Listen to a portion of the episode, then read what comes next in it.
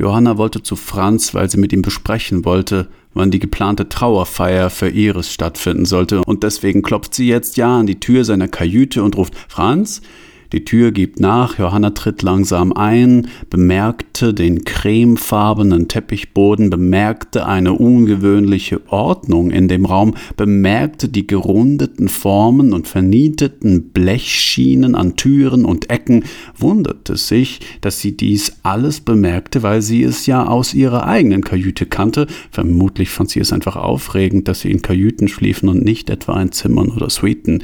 Franz stand erwartungsvoll in der Mitte des Raumes. Wirklich sehr erwartungsvoll, schaute sie an und fragte scheu, äh, ja? Johanna ihrerseits verunsichert von dieser unerwarteten Unsicherheit, wusste nicht gleich, was sie sagen oder fragen sollte. Ihr Blick schweifte, sie konnte das nicht verhindern, durch den Raum, schweifte vorbei an dem eben ausgeschalteten Röhrenfernseher mit buntem Punkt in der Bildmitte, vorbei an den vom Liegen eingedrückten Kissen auf dem Bett und blieb hängen an einer Packung Kosmetiktücher auf der Matratze.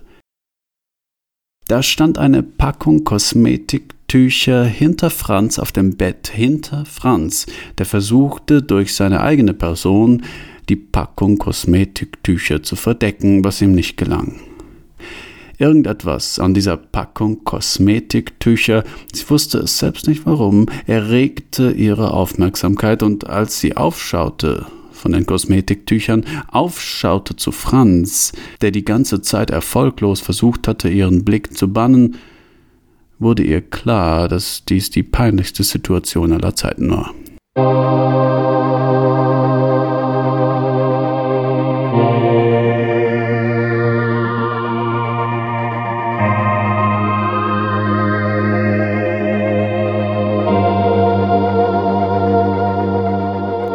Abenteuer. Zweiter Teil Die Jagd auf Bernhard Förster. Neunte Aventüre Das Schiff.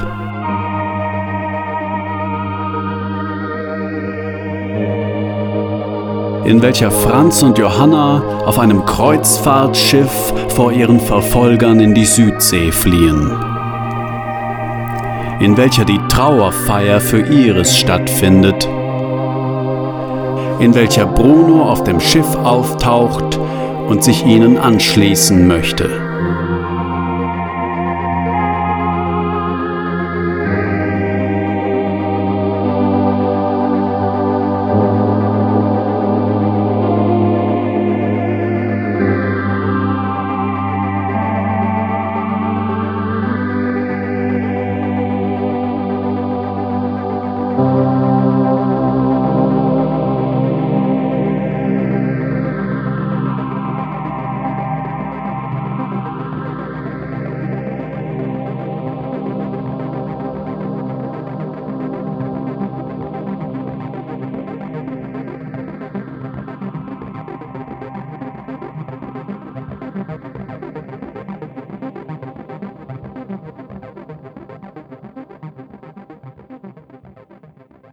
Der Schiffsboy, ein sich an Johanna heranmachender, war lässig an die Reling gelehnt und nippte cool aus seinem Cocktail, während Johanna versuchte, ihn zu ignorieren.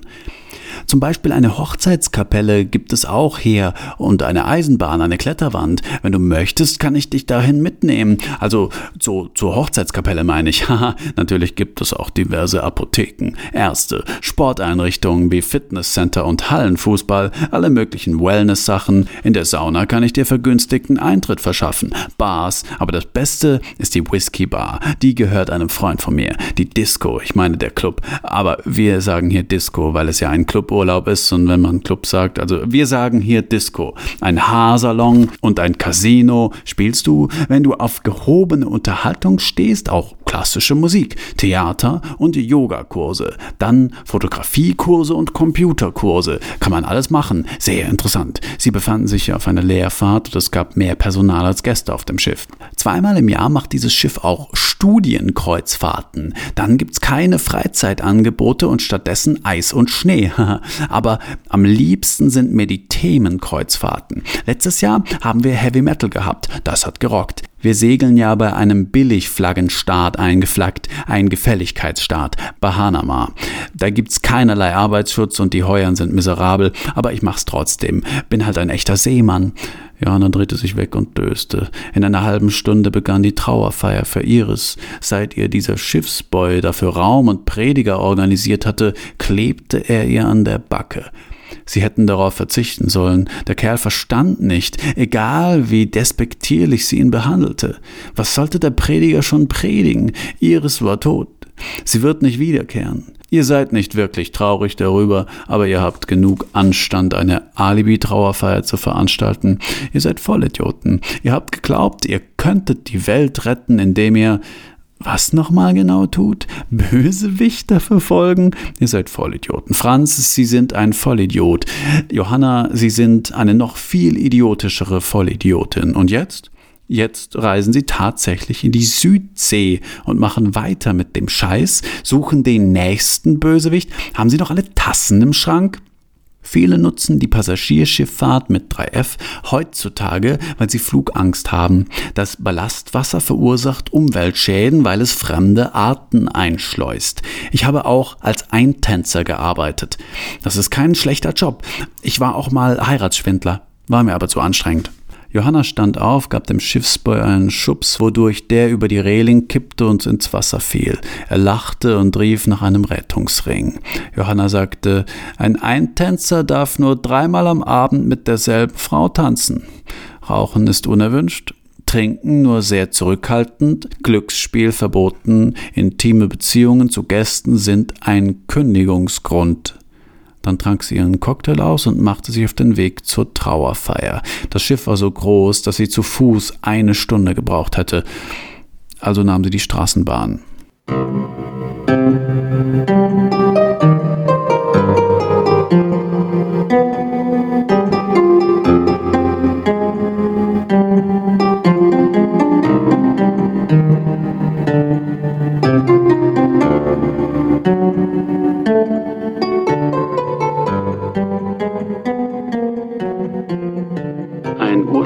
Für Franz geschriebener Text mechanisch umgeformt für Johanna, indem man er einfach durch sie und ihm durch ihr ersetzt. Sie schreckte hoch. Wo war sie? Sie suchte fiepsiehaft nach Bekanntem. Sie befand sich in ein Sie Kajüte. Sein Sie Kajüte. Sie, sie in siete sich. O sie, sie in siete sie sich wirklich? Ein Fetzen ein sie, sie in Siehung, schwemmte ihr ums Hirn. Wie sie, sie schrak sie, dann habe ich geträumt? War alles ein Traum? Ihr kamen Freudentränen allein durch die Möglichkeit. Bitte mach, dass alles nur geträumt ist. Sie keuchte. Etwas war geträumt, irgendetwas davon hatte sie geträumt, aber wie viel davon war doch wahr? Wie weit ging sie Traum? Und wie viel davon war wirklich? Ihr kam sie Gedanke, es ist egal, wenn ich einfach, wenn ich einfach, nun was denn eigentlich? Hier die Brücke, sagte der Steward. Von hier aus kann man den Bug überblicken und natürlich auch die weite See. Darunter liegt das Belvedere. Das haben wir so genannt, weil es sehr edel alles ist. Etwas tiefer der Theatersaal, wo Opern aufgeführt werden und so weiter. Und dahinter der Jazzclub. Durch das Treppenhaus dahinter gelangt man überall hin, aber es gibt auch einen Lift. Mit dem kommt man vom Pooldeck bis hinunter zum Teens Club. Da können die Teens direkt vom Pool in den Teens Club und die Kids können in den Kids Club und die jungen Erwachsenen, das ist für sie vielleicht relevanter, in den Twins Club. Zum Shoppen gibt es dann die Boutique und einen Raum weiter ist dann der Fitness Club. Da können sie mit Blick aufs Meer Fitness machen. Schon toll. Ist ja auch niemand an Bord. Die paar Gäste, da können sie sich richtig gut gehen lassen. Wir sind ja auf einer Leerfahrt. Und dann, oh, das tut mir leid, es ist hier leider Rauchverbot. Das habe ich vielleicht noch nicht deutlich gemacht, junge Frau. Und vielleicht haben Sie auch bereits die zahlreichen Rauchverbotsschilder bemerkt und die Durchsagen, dass Rauchverbot herrscht und die Hinweise im Buchungsvertrag und dass unser Schiff ja auch heißt Odyssey Fantasy Quest Nichtraucher und vielleicht sind sie ja auch das ein oder andere Mal persönlich angesprochen worden. Jedenfalls sind wir hier jetzt im Restaurant Weltmeere. Im Heck befindet sich die Sansi Bar. Wortbild. Ah ja, natürlich gibt es auch eine Raucherlounge. Die befindet sich aber auf der anderen Seite des Schiffes. Vielleicht könnten Sie noch warten bis. Nun ja, ich muss dann noch weiter, sagte der Steward und entfernte sich verärgert. Ach, das Schiff, wie uralt dieser Stoff, wie Wagnis, wie gereift, wie wundervoll, wie missverstanden, wie abenteuerlich, wie romantisierend, wie exotistisch. Ein Traum von einem Schiff, groteske Trauerfeier für Iris, auf dem Schiff veranstaltet, nur von Franz und Johanna besucht. Franz, der jetzt seine Chance wittert, was ihn in Konflikt mit der vorgeschriebenen Trauerzeit für Iris bringt. Johanna, die zu keinem Zeitpunkt in Interesse zeigt. Hier dann die Zusammenführung mit Bruno, dem Retter aus dem Dschungel. Natürlich auch ein Nachholen der Fluchtgeschichte über den gesamten Kontinent. In barocken Versionen Fahrt über den Pazifik, in romantischen über den Atlantik in die Südsee. Wiedererkennen Brunos aus dem Minne-Kapitel. Eine besonders amüsante Episode, das Sprengen der mit Wunderkerzen gespickten Sahnetorten Polonaise besonders mannigfaltige Varianten des Auftauchen Brunos, weil abermalige Charaktereinführung, Verfolgung von Schiffspersonal, Kielholen-Drohung, Anklänge an alte Piratenromane, Johanna zieht ihn beim Angeln hoch, oder blinder Passagier, Johanna tritt für ihn ein.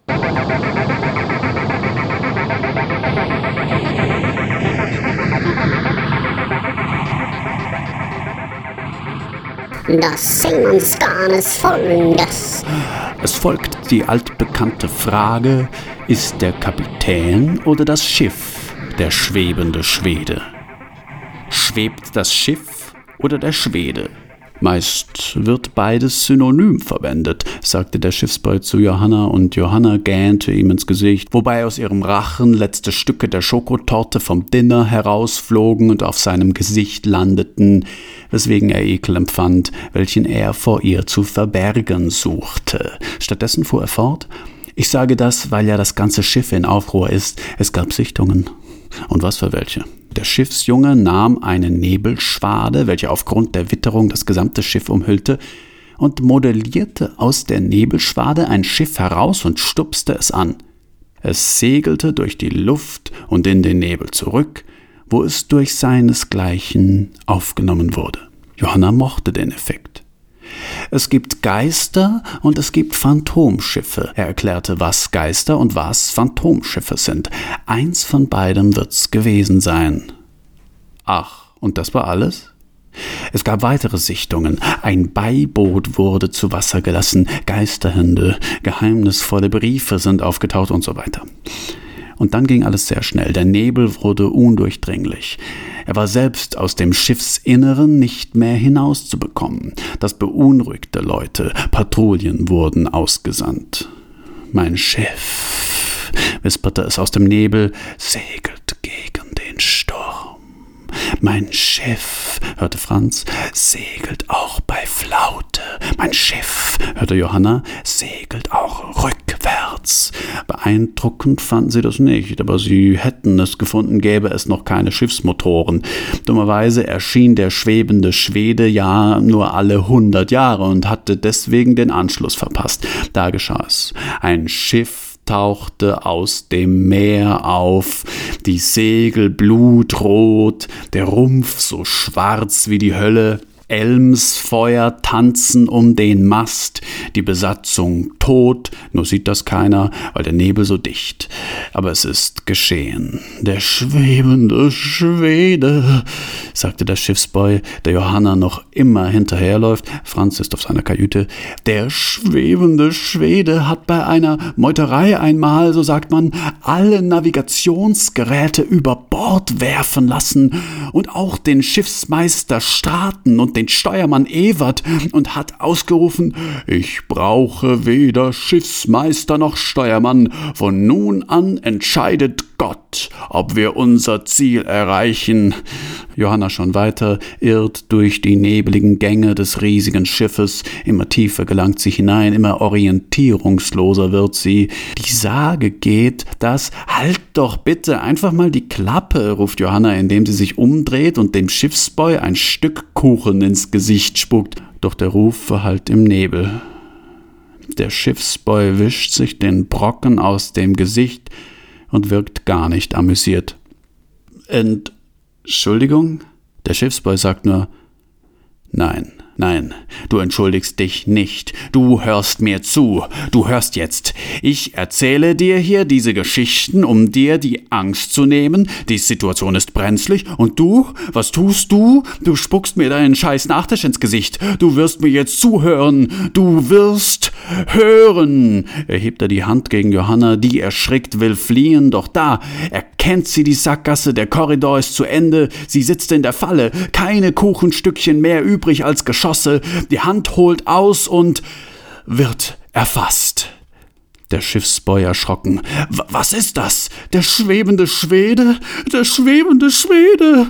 Hilfe! ruft der Schiffsboy. Hilfe! Ich hab doch nichts getan! Lass mich in Ruhe, Schwede! Nimm mich nicht mit auf dein Schiff! Mach mich nicht zu einem Knochenmatrosen! Saug mir nicht die Seele aus! Verfluch mich nicht! Mach meine Finger nicht zu Tentakelfingern! Oh mein Gott! Dein beängstigendes, funkelndes, vernebeltes Antlitz! Dein lockiges, blauäugiges Antlitz. Lass mich, lass mich! Da schlägt ihm Bruno ins Gesicht.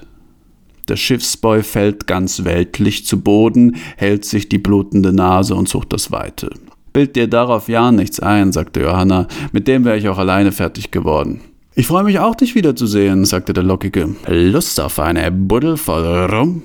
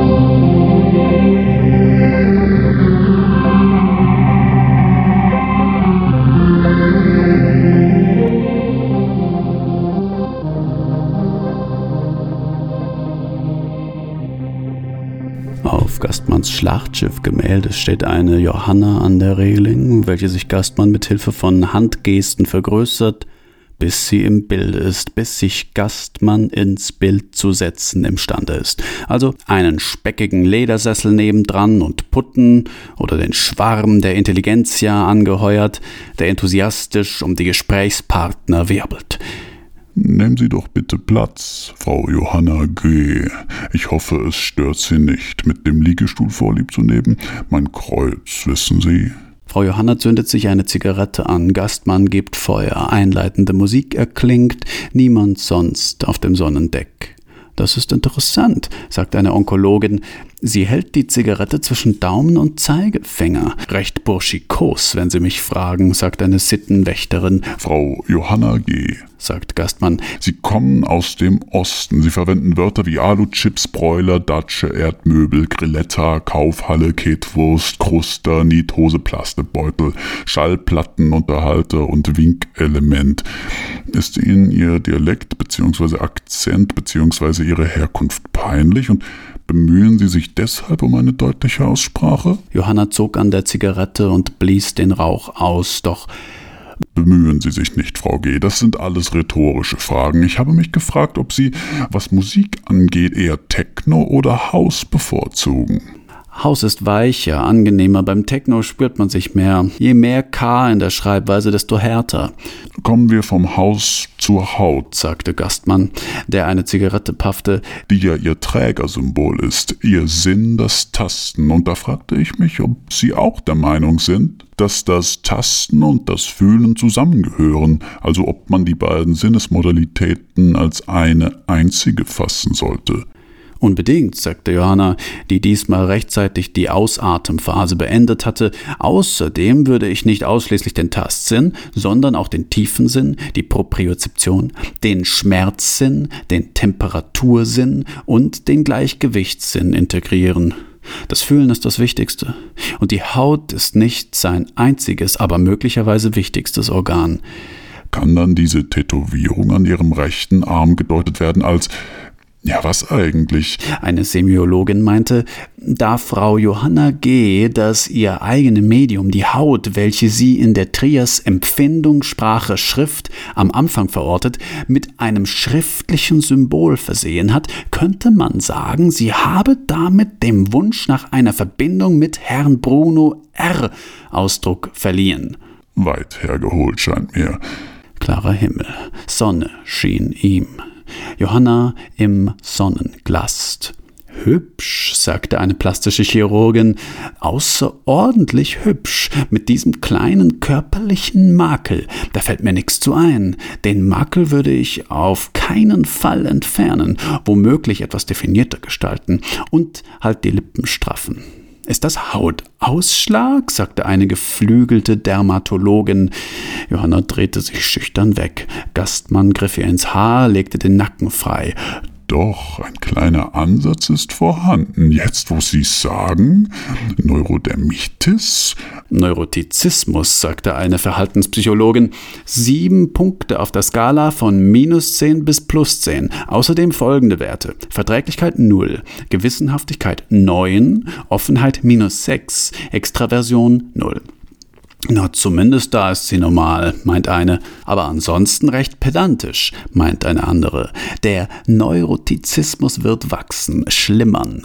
Was das angeht, sagte Gastmann, war da nicht was mit Hygiene? Johanna, Kind, sagen Sie.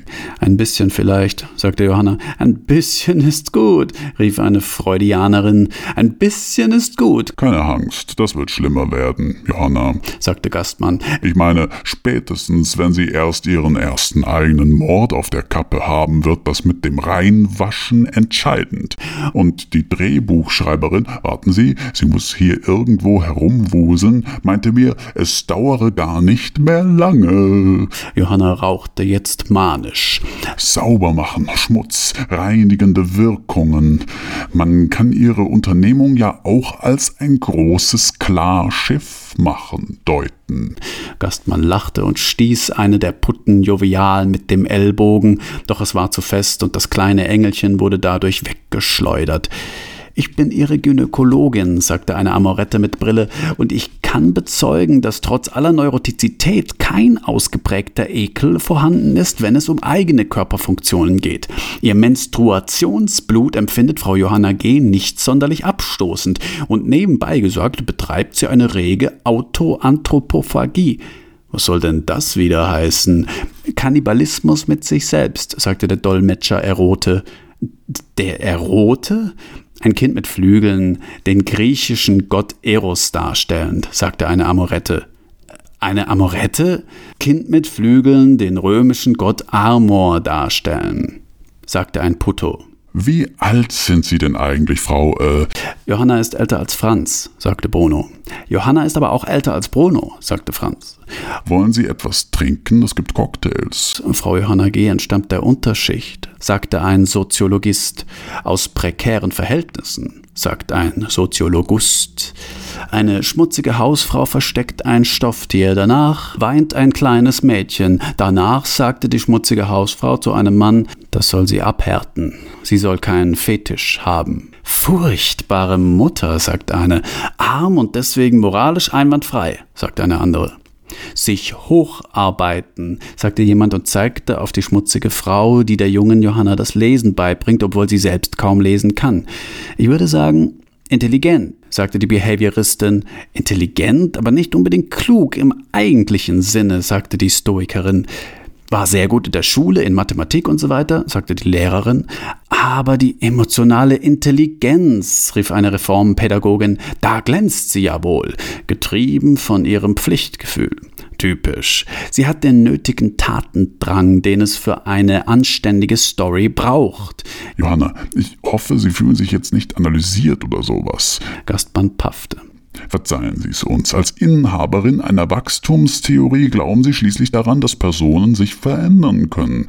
Aber wenn wir schon dabei sind, woher kommt eigentlich Ihre ausgeprägte Promiskuität? Das war jetzt fies, sagte Johanna. Ich würde sagen, das entspringt dem Mangel an Geborgenheit, Vernachlässigung bei gleichzeitig überhöhten Ansprüchen der Mutter, Ivo, sagte Gastmann. Sie hatten einen Freund, Frau Johanna, stimmt's, der Sie... Wollen Sie den Satz selbst vervollständigen? Johanna drehte sich weg. Die Befragung schien ihr sichtlich unangenehm zu sein. Eine junge Frau beschreibt im Kreise anderer junger Frauen die Männer nach ihren Nachteilen. Was kann man verschmerzen? Man sieht einen nackten jungen Mann und vor dem nackten jungen Mann auf dem Boden liegt ein junges Mädchen und der nackte junge Mann sagt, Puh, sagt der Gastmann. das sieht ja gar nicht gut aus. Große Liebe? Johanna nickt. Also das hier muss Ihnen nicht unangenehm sein. Alle machen das mit. Es passiert im Prinzip auch gar nicht wirklich. Die Erkenntnis wäre dann irgendwann, dass sie zurückkehren muss, im Gegensatz zur Erkenntnis der anderen beiden. Ja, definitiv, rief die Drehbuchschreiberin. Johanna fast burschikos, spricht mit vollem Mund, dreht Brotkugeln, ausschweifende Handbewegungen, lutscht wippend an ihrem Brötchen, während sie interessiert zuhört. So kann sie auch sein, unsere Frau G., meinte die Dolmetscherin. Ich meine, wir wissen jetzt genug. sagte Gastmann. Wichtig wäre noch, sagte der Anthropologist, dass Johanna emotional an Franz gekettet ist. Denn die beiden sind Freunde und Johanna in ihrer psychisch labilen Phase, der Mord und so weiter, braucht jetzt eine Bezugsperson. Dabei nutzt er sie zunehmend aus, weil sie ihn immer mehr braucht. Das Verhältnis dreht sich um 180 Grad. Eine Entwicklung findet statt, verstehen Sie? Nett ist das nicht. sagte Gastmann. Nett ist das nicht, sagte Johanna mit ihrer tiefen, rauen Stimme und drückte die Zigarette aus, Gut, machen wir weiter. sagte Gastmann. Alle auf ihre Plätze. Konzentration. Und Die Parabel vom Schiff des Xerxes geht folgendermaßen. Xerxes, der große persische Feldherr, hatte ein Schiff, das zu den größten aller Schiffe gehörte. Die Besatzung war angewiesen, in jedem Hafen, den das Schiff anlief, einen Quaderstein des hiesigen Schlosses zu erwerben. Wenn der Stadtkommandant nicht freiwillig damit herausrückte, sollte die Stadt in Schutt und Asche gelegt werden. Im heimatlichen Hafen dann wurden die Quadersteine aufgetürmt und als Baumaterial für ein neues Schloss verwendet. Die Frage ist jetzt, wessen Schloss... Nee, so war es nicht. Ich glaube, da ist was durcheinander.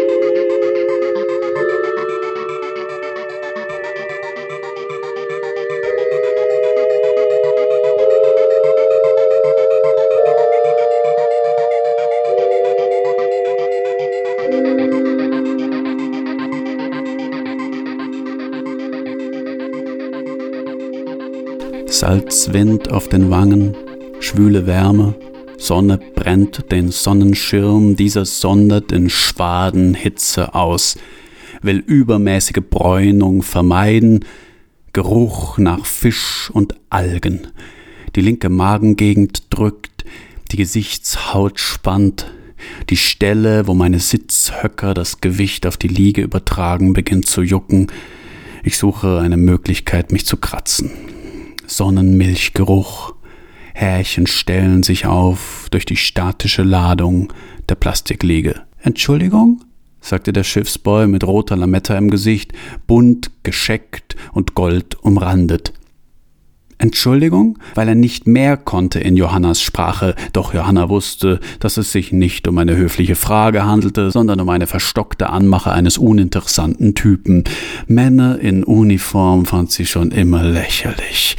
Männer in Uniform fand sie schon immer sexy. Männer mit Pailletten fand sie zum Weinen komisch. Männer in Uniform waren das Thema ihres Lebens. Männer in Uniform sind nur Nummern. Männer in Uniform sind Entschuldigung, sagte der Boy, aber Johanna beachtete ihn nicht, schlürfte an ihrem Cocktail und ließ ihren Blick lakonisch über die Fläche des offenen Meeres vor sich schweifen. Wo sie sich jetzt wohl befanden?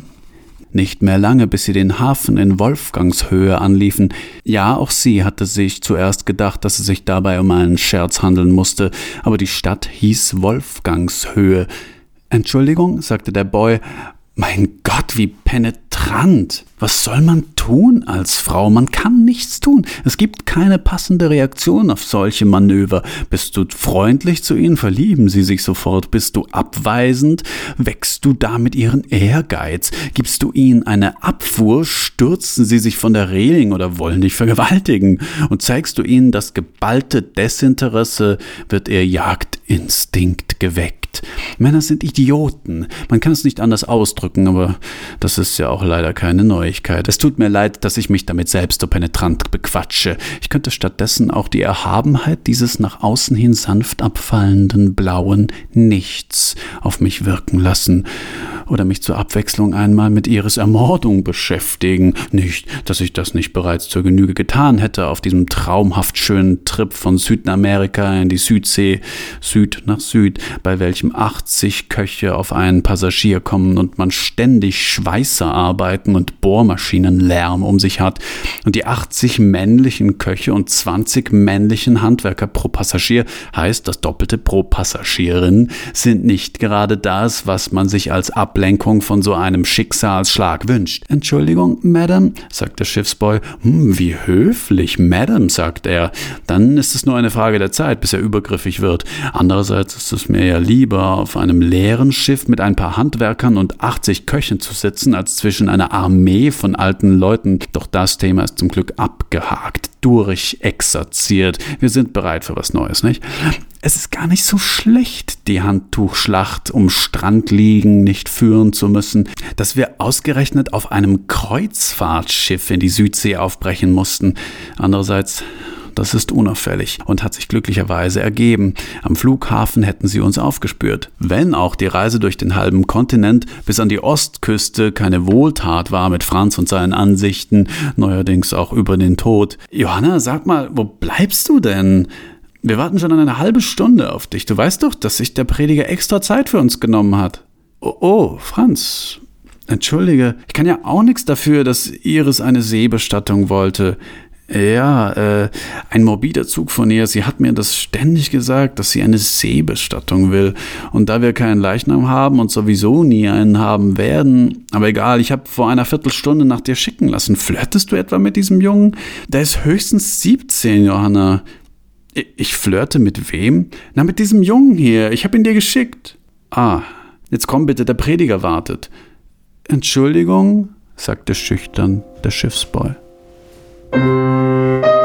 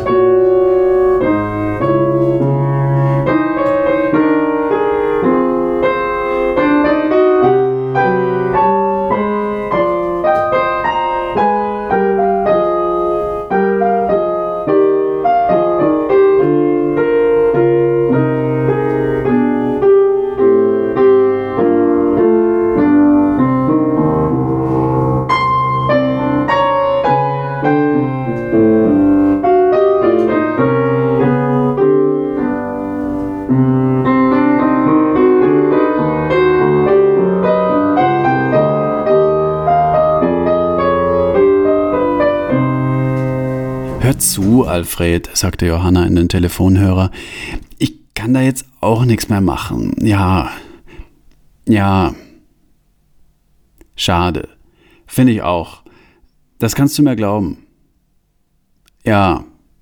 Sehr schade. Nein, im Ernst, nein.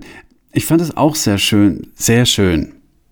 Aber Alfred, ich sag's dir, ich sag's dir jetzt nochmal, es ist nicht deinetwegen, es liegt allein an mir. Na, natürlich hat mich das mit deinem Alter auch belastet. Nein, nein, hör zu, so meine ich das nicht. Es geht nicht darum, dass du alt bist, sondern ich bin viel zu jung für dich. So herum meine ich das. Weißt du, ich bin viel zu unreif, verstehst du? Du bist noch sehr fit für dein Alter. Nein, wirklich, Alfred. Also ich meine, wer kann denn mit 61 noch so zur Sache? Du weißt genau, dass ich mich in körperlicher Hinsicht ja, Alfred, du hast mich. Ich sag's dir doch, es liegt nicht daran, ehrlich. Es ist nur einfach so, dass ich noch sehr jung bin und sich einiges tut in meinem Leben und ich glaube, ich brauche mal Veränderungen. Alfred, bitte nimm mir das nicht. Ob ich dich. Na, hör mal, Alfred, es wird bitte nicht sentimental. Hör mal. Ich denke, es war von Anfang an klar, dass das eine rein körperliche Angelegenheit war zwischen uns. Ich denke, ich habe das von Anfang an. Na und? Da kann ich doch nichts für, wenn du dich. Nein, also echt. Du machst mich fertig. Was soll ich bitte damit anfangen? Und denk doch mal an Marianne.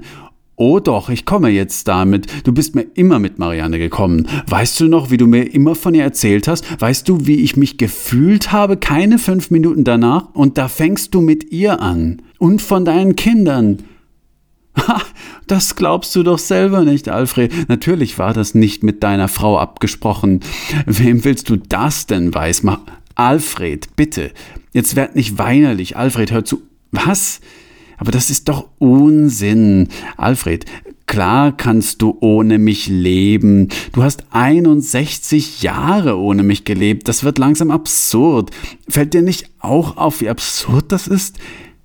Egal, sagst du? Ja, Alfred, ich kann ohne dich leben. Das geht tatsächlich sehr gut. Ich fixiere mich nämlich nicht auf andere Menschen mit 30 Jahren Altersunterschied. Na, hör mal, Alfred, jetzt übertreibst du aber. Was? Ein Ende machen? Sag mal, spinnst du? Ja, ich hab dich sehr gut verstanden, Alfred. Ich verstehe dich sehr gut. So. Du wirst dich also umbringen. Ach, du hast sie schon in der Hand. Na schön, das ist ja wunderbar.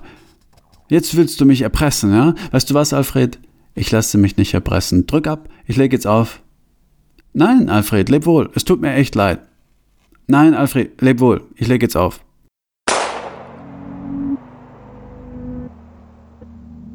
Symbolsonate 9 Der Anker ist ausbleibende Festigkeit, von Delfinen umschwommen, von Hyazinthen umflort, vom Hahn bekräht.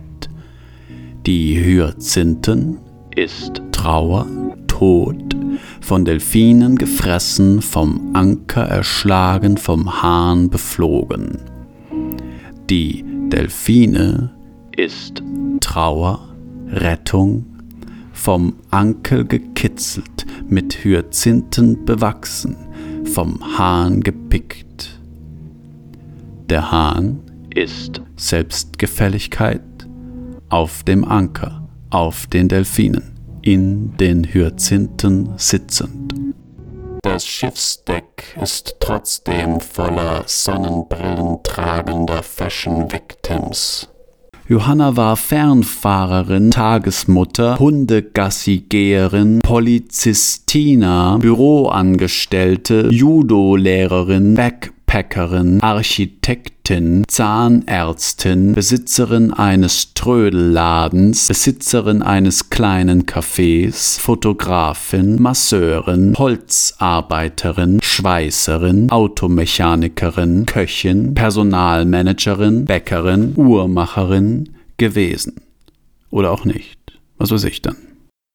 Die offene Stelle befand sich etwa einen halben Zentimeter hinter und unter dem rechten Mundwinkel und schmeckte irgendwie salzig.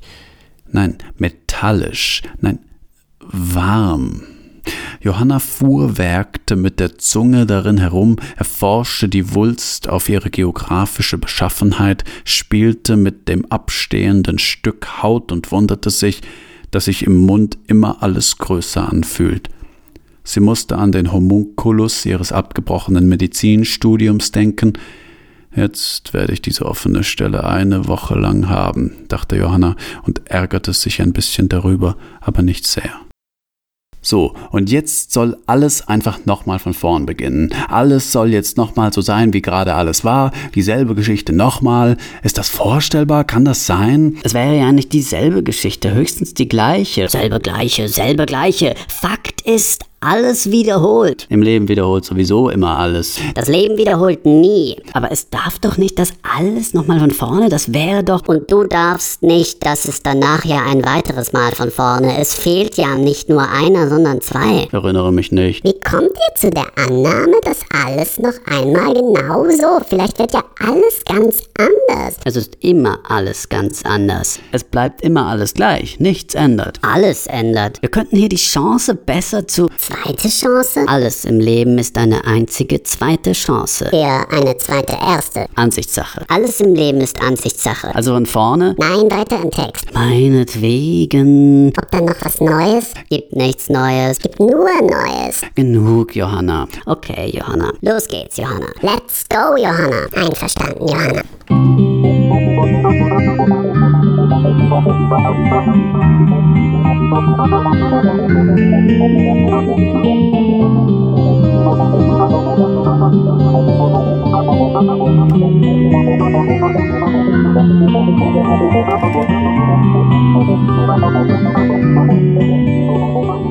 Ob Bedeutung eine durch Gleichzeitigkeit entstehende Illusion ist? In der Zeitkunst, dem Erzählen, gibt es keine Gleichzeitigkeit. Kann das ein Zufall sein?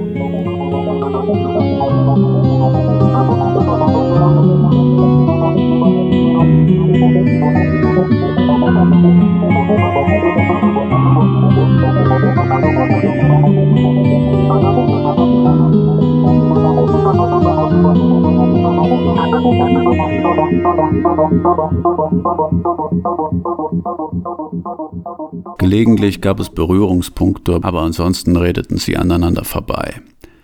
Johanna saß auf der Reling, hing an der Reling, spachtelte sich einen Eisbecher in den Kopf. Franz kam gelegentlich vorbei, ging wieder, kam wieder vorbei, ging wieder, weil er das nicht so hinbekam mit dem Dableiben. Immer wenn er vor Johanna stand, wusste er nicht mehr, was er sagen sollte. Immer wenn seine vorbereiteten Smalltalk-Themen abgearbeitet waren, stand er vor ihr, wie der Abend kam und man trank Cocktails in der bordeigenen Jazzbar. Der Jazz war furchtbar. Der Jazz ist ja furchtbar, sagte Johanna. Ja, wirklich furchtbar, sagte Franz. Wo haben Sie denn die Band aufgegabelt? Was soll das denn sein? Das swingt überhaupt nicht. Ja, sagte Johanna, total geschmacklos. Hör dir mal die Lines an. Hör dir den Saxophonisten an, der spielt nur die Skala hoch und runter. Über jeden Tune das gleiche, wirklich furchtbar. Ja, sagte Franz, aber das liegt daran, dass es Saxophon ist. Alle Saxophonisten spielen so furchtbar. Hast du jemals einen Saxophonisten gehört, der nicht belanglos die Skala hoch und runter dudelt? Doch, aber natürlich, sagte Johanna. Grundsätzlich mag ich Saxophon. Grundsätzlich finde ich Saxophon super schön. Ist das dein Ernst? sagte Franz. Doch, schon. Grundsätzlich finde ich Saxophon echt super schön und es gibt ja gute Saxophonisten. So ist es nicht, sagte Johanna und zündete sich eine Zigarette an. Es war schließlich ein Jazzclub. Gelegentlich hört man einen Saxophonisten oder eine Saxophonistin, der oder die richtig einfallsreich spielt. Nein, wirklich, Saxophon ist grundsätzlich, bist du verrückt, rief Franz, Saxophon ist das furchtbarste, das furchtbarste Instrument, das man sich vorstellen kann. Ist dir aufgefallen, dass das klingt wie eine rostige Gießkanne? Hast du mal in eine Gießkanne hineingeblasen? Genau so klingt das, bloß mit Swing. Wenn man mit Swing in eine Gießkanne bläst. Entschuldigung? Sagte der Kellner zu Johanna. Würden Sie bitte, er hatte ein weißes Hemd mit schwarzen Hosenträgern an, die Zigarette ausmachen? Auf den Hosenträgern stand der Name des Jazzclubs. Das Billy and Miles ist ein Nichtraucher-Jazzclub. Johanna betrachtete den Typen und seine Schiebermütze. Wie bitte? Könnten Sie das bitte kurz wiederholen? Also es ist so, dass wir hier ein Nichtraucher-Jazzclub sind und da muss ich Sie leider bitten. Nein, nein, sagte Johanna und blies dem Kellner Rauch ins Gesicht. Der Name. Wie ist der Name von diesem Club hier? Billy und Miles, Madam. Billy und Miles, sagte Johanna. Ja, Madam, Billy and Miles. Okay, sagte Johanna, jetzt habe ich's verstanden. Vielen Dank. Der Club heißt Billy and Miles. Bitte bringen Sie noch einen Daiquiri. Aber Madam, ich muss Sie bitten, und ich muss Sie bitten, mir schleunigst einen Daiquiri rauszulassen, damit ich dieses furchtbare Saxophon-Solo ertrage. Franz dachte angestrengt an einen coolen Spruch, aber ihm kamen nur leere Floskeln in den Sinn. Der Kellner schob ab. Und bringen Sie mir noch einen großen Fruchteisbecher, rief ihm Johanna hinterher. Du magst Eis? fragte Franz. Johanna schaute ihn verständnislos an. Nein, sagte sie, aber Iris wurde ermordet und ich liebe es gerade sehr irrationale Mengen an Eis in meinen Kopf zu spachteln. Aha, ähm, sagte Franz, wenn nur das Solo endlich vorbei wäre. Ja, sagte Johanna, ist das jetzt der sechste Chorus? Mein Gott, das ist der letzte Chorus, ganz sicher, sagte Franz, denn er meinte zu hören, dass dem Saxophonisten die Puste ausging. Was ist das eigentlich für ein Stück? sagte Johanna. Man kann überhaupt nicht erkennen, was sie spielen. Vermutlich eine Eigenkomposition, sagte Franz. Das kann man daran hören, dass die Akkordfolgen überhaupt keinen Sinn machen. Sie wirken wie zufällig aneinander geklatscht. Ja, das stimmt, sagte Johanna. Es führt nirgendwo hin. Man versteht überhaupt nicht, was es soll. Furchtbar. Ja, sagt Franz. Man denkt oft, über schlechte Komposition zu spielen sei leichter und über gute schwieriger. Aber es ist genau umgekehrt. Am schwierigsten ist es sinnvoll, über schlechte Komposition zu spielen. Eine gute Komposition trägt den Solisten und im Prinzip kann er auch fast nichts spielen. Deswegen haben gute Solisten auch nicht den Drang, viel zu spielen. Aber schlechte Solisten haben immer den den Drang, viel zu spielen und noch dazu, wenn sie über eine schlechte Komposition spielen, weil die Komposition sie nicht trägt. Sie spielen viel, weil sie schlechte Solisten sind und weil sie es verbergen müssen und sie spielen viel, weil sie die Komposition verbergen müssen. Und wenn sie noch dazu Saxophon spielen, was ja das Königsinstrument der Stümperei ist, weil es zum Vielspielen verleitet, spielen sie noch viel mehr, wenn sie schlecht sind, um zu verstecken, dass sie schlecht sind. Ich sage nicht, dass Saxophonisten automatisch schlechte Musiker sind.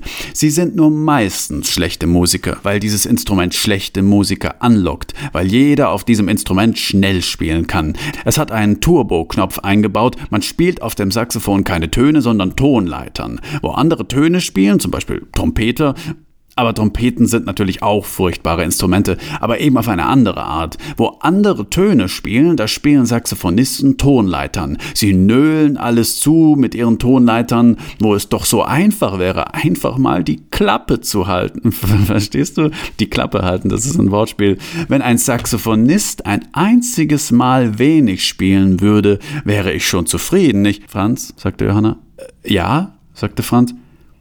Du redest auch nicht gerade wenig. Oh, entschuldige. Das Saxophon-Solo war zu Ende. Der erste von acht Chorussen Trompetensolo begann. Acht Chorusse Trompetensolo, sagte Johanna, als sie die bordeigene Jazzbar verließen. Acht gottverdammte Chorus-Trompetensolo, das ist hart. Sie warf ihren Kippenstummel über die Reling. Jazz ist tot, sagte Franz. Iris ist tot, sagte Johanna.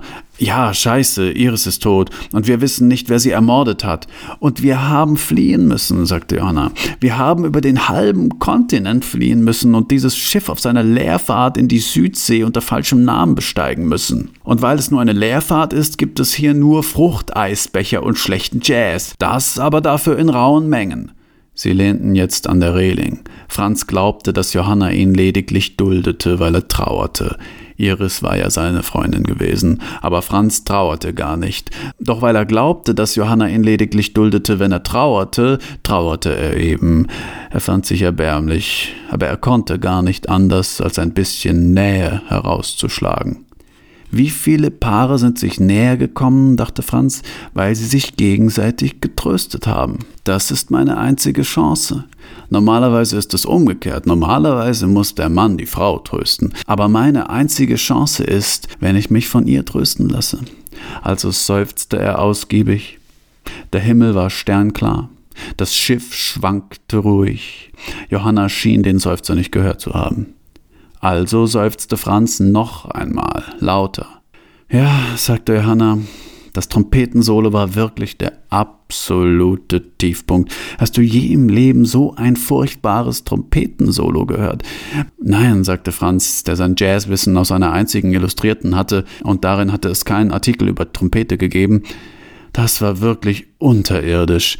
Grundsätzlich mag ich Trompete, sagte Johanna, aber das war unerträglich. Kaum zu glauben, dass wir erst nach sage und schreibe acht Chorussen gegangen sind. Ich schrieb es und sie sagte. Acht Choruses, sagte Johanna noch einmal und zündete sich eine neue Zigarette an. Sie hielt sie zwischen Zeige und Mittelfinger und schloss die Augen beim Ziehen. Dann sagte sie, das Schlimme bei Trompetern ist ja, dass sie nicht nur wahnsinnig schnell und viel, sondern auch unerträglich hoch spielen. Immer kieksen sie rum, dass sich einem die Zehennägel aufrollen. Es gab in der Geschichte des Jazz einen einzigen erträglichen Trompeter und das war Miles Davis. Nicht, weil er besonders gut Trompete gespielt hat, sondern gerade, weil er ein mittelmäßiger Trompeter war. Miles Davis war der mittelmäßigste und beste Trompeter zugleich. Einfach deshalb deswegen, weil er nicht spielen konnte. Dieses furchtbare Gekiekse, mein Gott, nein, Miles hat nie gekiekst, weil er gar nicht erst versucht hat, hochzuspielen und weil er sich vor allem gut angezogen hat und erst mal eingeatmet hat, bevor er gespielt hat. Dadurch ist er ungewollt aus Versehen zum besten Trompeter geworden. Und deswegen haben diese Kreuzfahrt-Marketing-Typen ihren Jazzclub auch Billy and Miles genannt. Franz zündete sich auch eine Zigarette an, aber es gelang nicht, weil es jetzt windete. Um nicht noch einmal zu scheitern, steckte er die Zigarette unauffällig ein und tat so, als wollte er gar nicht rauchen. Mein Gott, Billy and Miles, sagte Johanna. Was ist denn das für ein Name? Da hätten sie den Club auch gleich Birdland nennen können. Aber nein, Billy and Miles ist noch viel besser. Da wissen die Leute gleich, aha, Billy, damit ist Billy Holiday gemeint, Lady Day. Jeder kennt Lady Day, die beste Jazzsängerin. Und Miles, aha, den kennt man auch, damit ist Miles Davis gemeint, der beste Jazz-Trompeter. Und die Leute haben natürlich keine Ahnung. Sie feiern Billy Holiday nicht nicht für ihre Stimme und ihre Phrasierung, sondern weil sie so oft vergewaltigt worden ist und Drogen genommen hat und weil sie damit perfekt dem Bild einer Jazzsängerin entspricht. Und bei Miles ist es genauso, bloß dass er eben Zuhälter war und Drogen genommen hat. Genau das gleiche. Und diese Kreuzfahrt-Marketing-Typen denken sich, wir brauchen halt einen Namen, der Leute anzieht und nicht einen, der Jazz repräsentiert. Und dann engagieren sie so einen furchtbaren Saxophonisten und so einen furchtbaren Trompeter, weil sie denken, ich bezahle denen 20 Dollar pro Abend und je mehr Noten die spielen, desto mehr Jazz haben wir in unserem tollen Jazzclub. Franz hatte den Eindruck, dass Johanna ein bisschen viel redete, aber er wusste nichts Sinnvolleres zu sagen, also hielt er die Klappe. Jazz ist tot, sagte Johanna und warf ihren Zigarettenstummel über die Reling. Iris ist tot, sagte Franz unwillkürlich. Das tut doch jetzt nichts zur Sache. Ich weiß, dass Iris tot ist, aber Iris ist ja schon seit zwei Wochen tot und wird auch noch eine Weile tot bleiben. Aber jetzt ist erstmal der Jazz tot. Verstehst du? Das ist zwar nur die Kunst, aber das ist nicht unwichtig. Es beschäftigt mich. Es liegt mir am Herzen. Ich würde nicht so lange darüber sprechen, wenn mir der Jazz gar nicht am Herzen läge. Wäre mir der Jazz egal, würde ich mich ja gar nicht so aufregen über diese furchtbare Band und diesen furchtbaren furchtbaren Jazzclub. Ich würde meine Zigarette rauchen und an der Reling stehen und mir einen dritten Eisbecher in den Kopf spachteln, aber Eis lässt immer mein Gehirn gefrieren und dann kann ich nicht mehr richtig nachdenken und oh Gott, schau mal, da sind sie.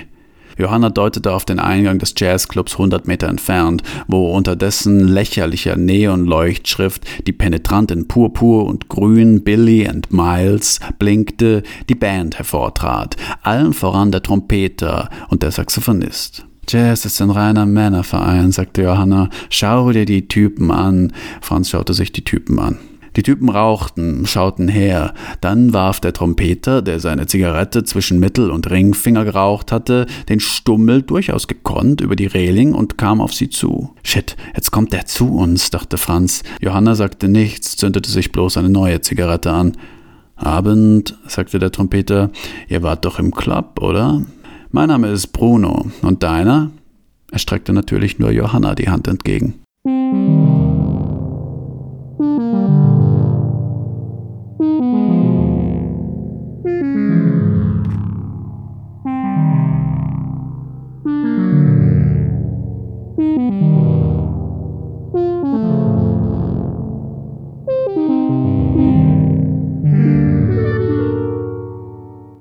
Wenn es ihr kurz gut geht, befällt sie die Gewissheit, dass es ihr irgendwann nicht mehr gut gehen wird. Dieser Vorgang versaut ihr die guten Momente und die Gewissheit, dass dieser Vorgang immer wieder eintreten wird, versaut ihr die Hoffnung auf die guten Momente, während es ihr schlecht geht. M, Mem, Mom, Men, M, Monom. Im Men, M, findet sich die Darstellung des Wassers, die bis heute noch, wenn auch leicht stilisiert, darin sichtbar ist. Es behielt seine Bedeutung durch alle Wandlungen und Übernahmen durch andere Völker. Bei den Fenshu bedeutet der Lautwert m bereits Wasser. Für sie schwang der Mythos des Schöpfergottes m immer mit, wenn sie es schrieben oder sagten. In diesem Mythos schafft der Schöpfergott m das Wasser m unter Zuhilfenahme des Wasserzaubers m, wobei m die Wasserhaftigkeit des Kosmos entsteht. Somit ist dieser Mythos übrigens nicht einer der ältesten, denn er entstand erst mit der Schifffahrtsphase der Fenshu, gleichzeitig Wortspiel, Witz und Schöpfungsmythos. M ist einer der ältesten Laute, entsteht er doch, wenn bei der Hervorbringung des Lautes A der Mund geschlossen wird. Durch die Wechselwirkung beider entsteht das wohl erste Wort der Menschheitsgeschichte. Siehst du die Sterne? sagte Johanna. Das ist das Urfeuer, das durch die Löcher im Firmament sichtbar ist. Ein gelungenes Begräbnis. Ja, es war ein gelungenes Begräbnis gewesen, wenn man davon absah, dass es keine Leiche gab, wenn man davon absah, dass man sich auf hoher See befand und ständig kotzen musste, und wenn man davon absah, dass an dieser Sache ganz und gar nichts Gelungenes war.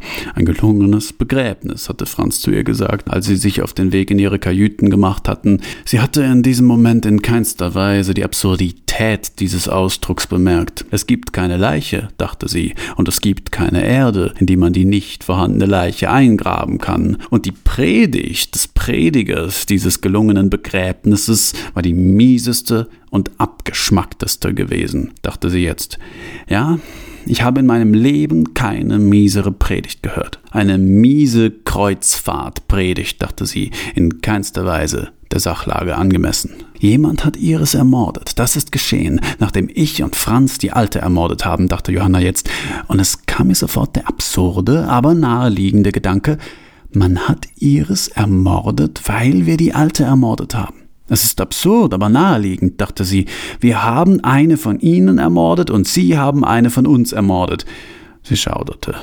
Das ist natürlich Unsinn, dachte sie. Es ist völliger Unsinn, völliger, absoluter Unsinn. Und da merkte sie, dass sie mehrere Male schon den Ausdruck völliger Unsinn vor sich hingesagt hatte. Und sie bemerkte, dass ihr Gesicht Tränen überströmt war. Sie wusste gar nicht, warum sie gerade jetzt so heulte. Warum heule ich denn jetzt so ungehemmt? sagte sie zu sich. Aber es war ihr letztlich auch egal. Und sie wiederholte den Ausdruck ein gelungenes Begräbnis.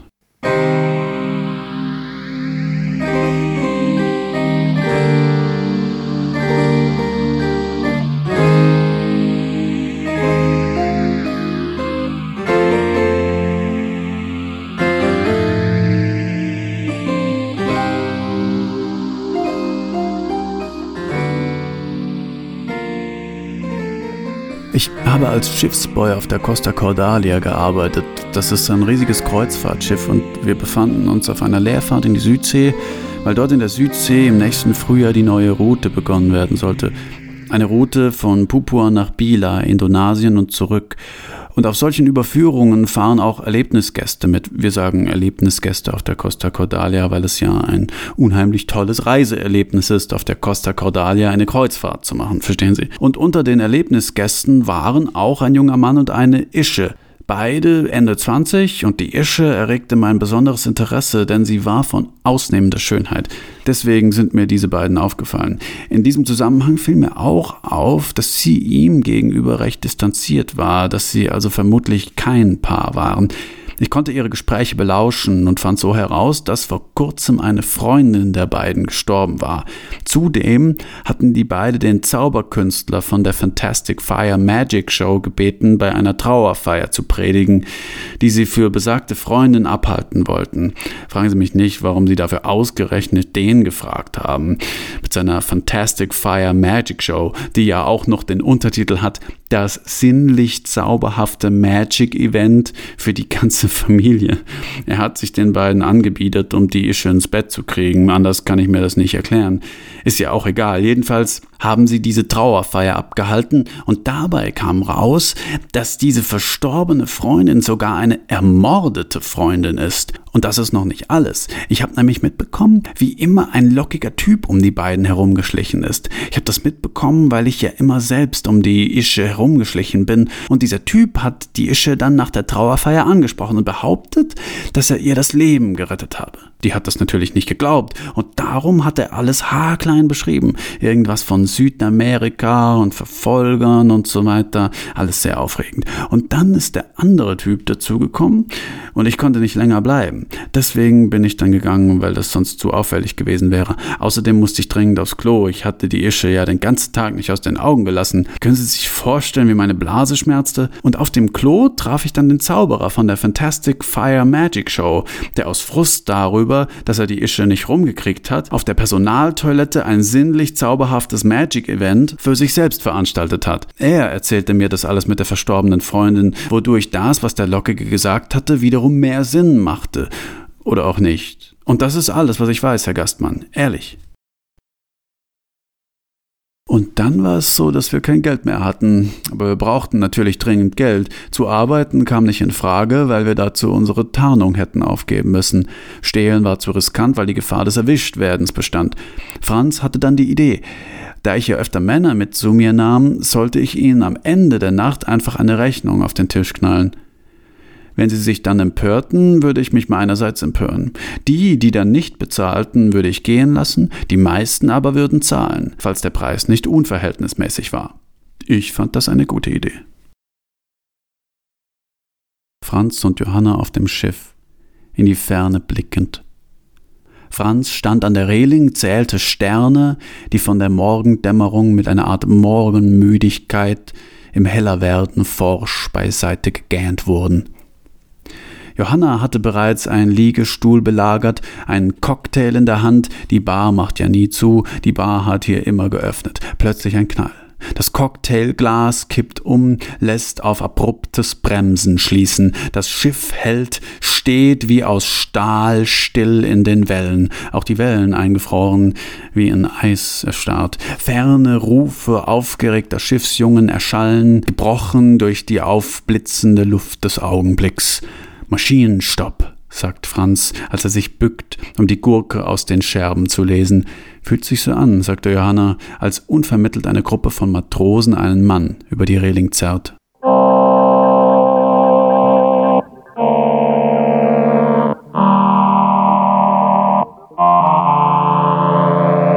In dem Maße, wie die Welt größer wird, wird sie kleiner.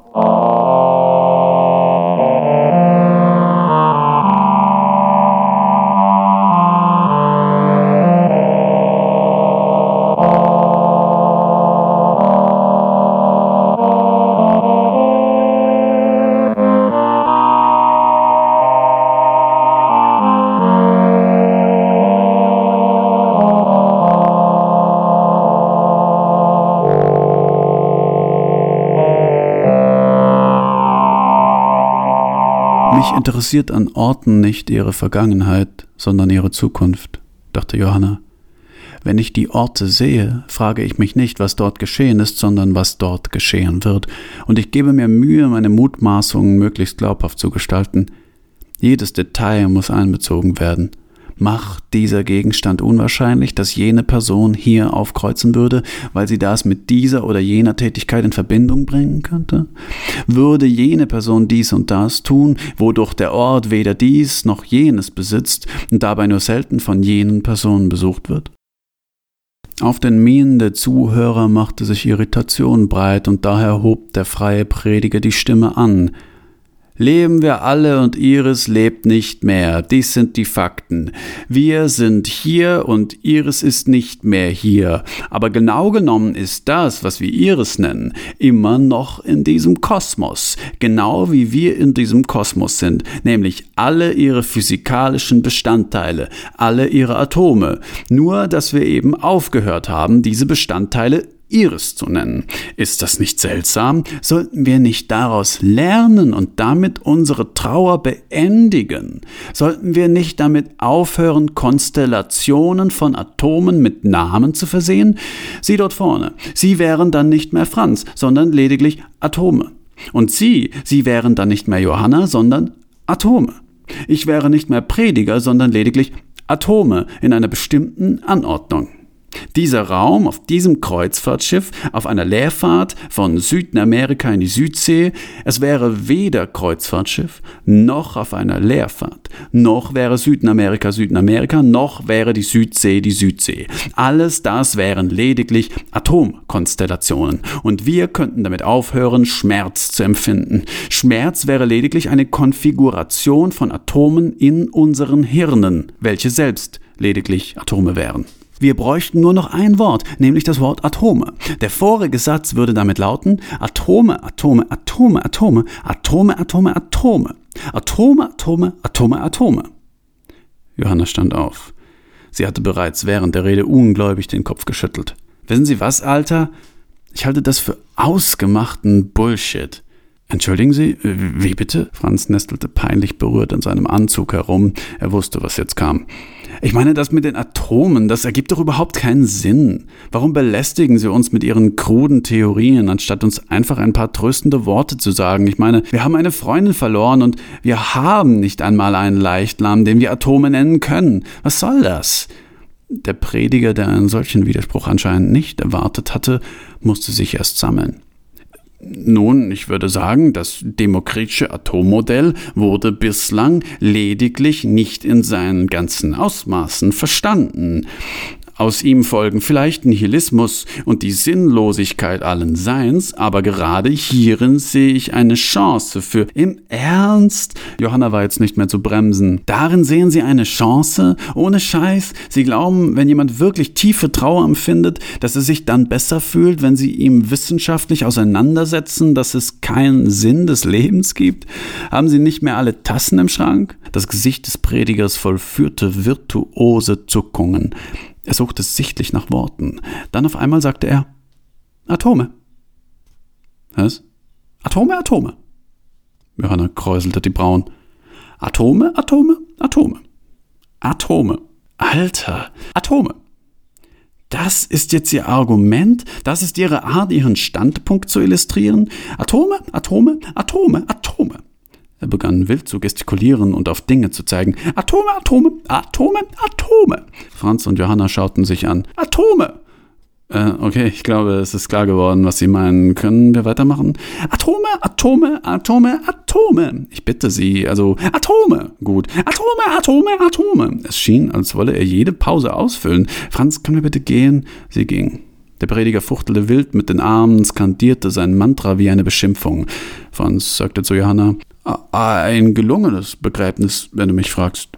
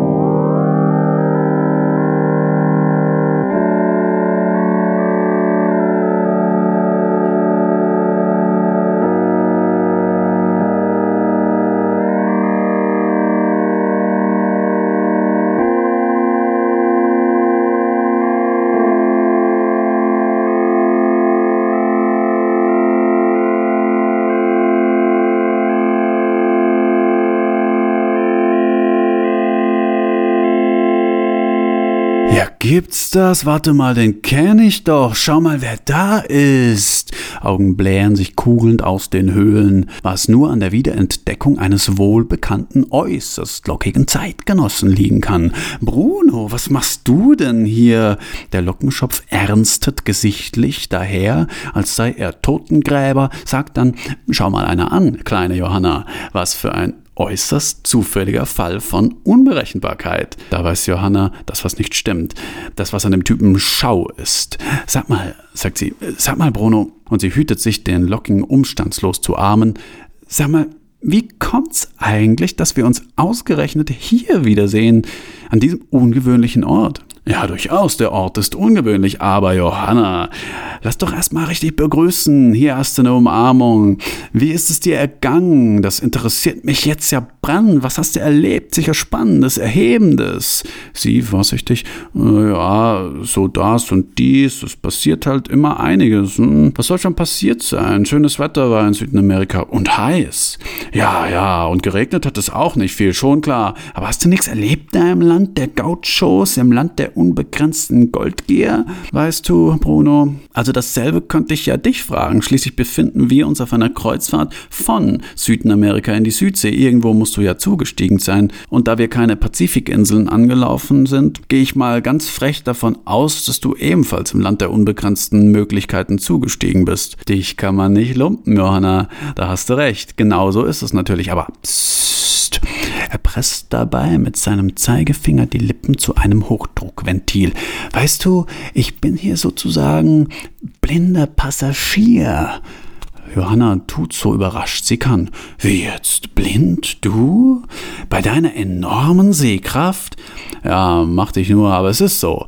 Hab mich hier raufgeschlichen. Irgendwie muss man ja reisen. Wie soll's auch anders gehen, wenn man keinen Heller und keinen Pfennig und keinen Centimo in der Tasche hat? Hm?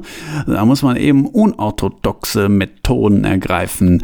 Johanna grinst schelmisch. Was bewirkte ihren Stimmungsumschwung? Na, pass auf, dass ich dich nicht verpfeife, sonst lassen sie dich Kiel holen. Und lacht rundheraus, wobei sie ein paar Trauertränen zu Lachtränen umdefiniert. Wie ein begossener Pudel steht der Lockige nicht gerade da, aber schon auch nicht ganz zufrieden und entgegnet, Ach du nur, du hast mich in der Hand, Kleine. Da kann man nix machen, aber lass dir sagen, das Schiff ist groß und mich kriegt so schnell kein Matrose in die Finger. Warte mal, bleicht es da Johanna. Moment mal, was mich ja tierisch interessiert bei der ganzen Sache, ist ja, wie zum Teufel du überhaupt nach Südamerika gekommen bist. Wenn ich so recht überdenke, das kann ja kein Zufall sein, dass du, wo wir ja auch Ach, meinst du, findest du? Kann ich nicht Urlaub machen, wo ich will? Müsste schon ein arger Zufall sein, würde ich sagen. Es sei denn, es sei denn, es sei denn, du wusstest, wohin wir wollten und bist uns gefolgt. Der Lockige grinst unverhohlen sein Na bitteschön. Bei Johanna klickt es jetzt so langsam. Aber wie, aber wie? Der muss das irgendwie mitbekommen haben. Der hat das mitgekriegt und ist uns gefolgt, denkt sich Johanna. Anders kann es ja gar nicht gewesen sein. Und wir reisen durch die Weltgeschichte, glauben unseren Verfolgern zu entkommen und am Ende folgt uns dieser Kerl hier ohne Mühe. Aber gerade das lässt sie stutzen. Du, bist du etwa von der Organisation? Bist du ein Scherge? Sag schon. Ich werf dich über die Reling und macht sich gefasst auf das Äußerste. Jetzt mal halblang, sagt der Lockige. Schön langsam, ich bin nicht Verfolger, sondern geradezu Retter. Ha, ruft Johanna aus. Die Tränen schleudert sie in Empörung von sich. Das willst du uns weismachen? Ich ruf die Sicherheit. Ruf sie nur, aber denk mal nach. Glaubst du wirklich, dass ihr denen entkommen wärt, wenn ihr nicht ein bisschen Hilfe gehabt hättet? Da im Busch, weißt du noch? Du hast mich doch gesehen, gibst zu, erinnere dich. Hast mich gesehen, wie ich mich den Verfolgern entgegengeworfen hab. Du weißt es, wenn du nur genau erinnerst. Nix weiß ich, sagt Johanna, gar nichts weiß ich mehr, weiß nicht, wem ich noch trauen kann und wem nicht. Das macht mich fertig und bricht zusammen. In die Arme Brunos, der im richtigen Moment am richtigen Orte steht. Keine Angst, bei mir bist du in Sicherheit, Johanna. Ich bin einer von den Guten, glaub mir. Ich habe ein Auge auf euch gehabt, habe euch beobachtet und beschützt, habe eure Flucht arrangiert. Ihr wärt gar nicht so leicht auf diesem richtigen Dampfer gelandet, wenn ich nicht eure Spuren verwischt hätte. Die sind hinter uns her, das ist wahr, weil ihr die alte umgelegt habt, aber vermutlich auch schon länger. Wir drehen den Spieß um, verstehst du? Die werden sich noch wundern, die Laffen. Johanna sinkt in die starken Arme und fühlt sich nicht unwohl. Nur duschen, nur duschen könnte der echt mal wieder. Da ertönte das Typhon und es war Land in Sicht. Ich war es, der euch gerettet hat. Ich habe die Schergen abgelenkt, sagte Bruno. Ich habe die Gefahr auf mich gezogen, damit ihr entkommen konntet, und stand da und tat nichts, außer gut aussehen. Aber wie, aber wie, aber wie? Und Bruno erklärte alles haarklein, und sie mussten einsehen, Johanna arg entzückt, Franz zähneknirschend, dass dieser Kerl sie wirklich gerettet hatte, dass sie diesem Kerl was schuldig waren. Ach, ist doch nicht der Rede wert, sagte der fremde Retter mit den goldenen Locken. Sie funkelten letzten Jahr im Wind, als bewerbe er ein teures Haarshampoo und griff exakt im richtigen Moment nach einem Cocktail, den ihm ein Schiffsboy auf einem Tablett präsentierte. Was für ein, was für ein, dachte Franz, der Zahnschmerzen hatte vom Knirschen. Das kann doch nicht die Wahrheit sein, das ist doch völlig unmöglich, dass jemand sowas tut. Und da fällt ihm eine Frage ein. Warum überhaupt, warum überhaupt? Und der Lockige antwortet nüchtern und sachlich, ich bin euch gefolgt. Seit dem Abend im Club habe ich ein Auge auf euch geworfen lassen. Äußerster Andeutungsreichtum in Johannas Richtung. Ihr müsst wissen, ich bin schon jahrelang unterwegs, auf der Suche nach einem Zweck. Und nun, da ich mitbekommen habe, was ihr tut und warum ihr es tut, dachte ich mir, das ist der einzige gute Zweck, der mir in nächster Zeit unterkommen wird, und so beschloss ich, euch zu folgen. Darum, darum, darum, darum. Wow, sagte Johanna. Wir haben nichts von dir bemerkt. Du bist uns völlig unbemerkt gefolgt. Und Franz wollte sagen, nicht so ganz unbemerkt aber er tat es nicht, aus Gründen.